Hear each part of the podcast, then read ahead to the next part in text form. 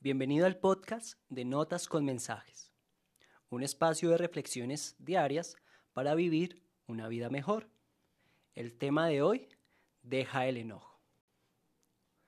Hoy empezamos una serie de siete capítulos titulada Siete cosas para dejar y una por abrazar.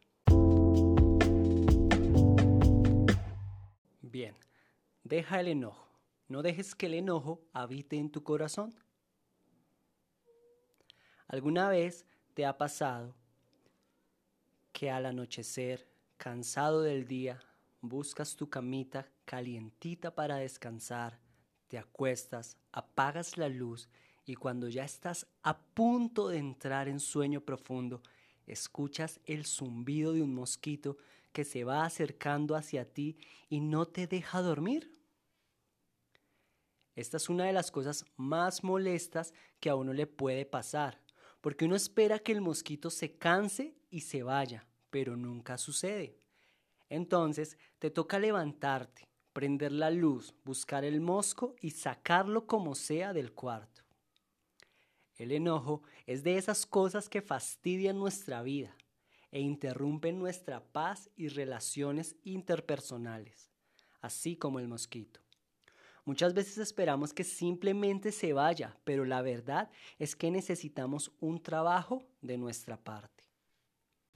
La Biblia dice en Colosenses capítulo 3 del 8 al 10, dice, pero ahora abandonen también todo esto, enojo, ira, malicia, calumnia y lenguaje obsceno. Dejen de mentirse unos a otros, ahora que se han quitado el ropaje de la vieja naturaleza con sus vicios y se han puesto el de la nueva naturaleza, que se va renovando en conocimiento a imagen de su creador. El abandonar implica una acción de nuestra parte ¿Cuál es esa acción?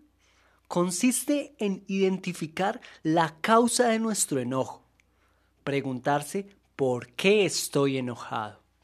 Al identificar la causa debemos charlarlo con Dios, desahogarnos con Él, pedirle que nos dé paz, orar por otra persona de ser necesario y finalmente olvidar el asunto y descansar en Dios. ¿Te gustaría orar conmigo hoy?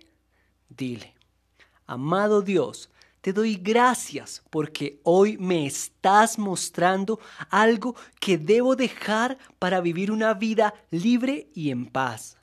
Te pido que me ayudes a identificar la causa de mi enojo y a tratar este tema contigo. Dame tu paz. En el nombre de Jesús. Amén.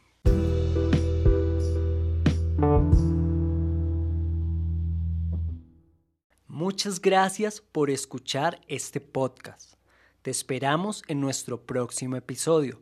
Si te gustó, compártelo y suscríbete.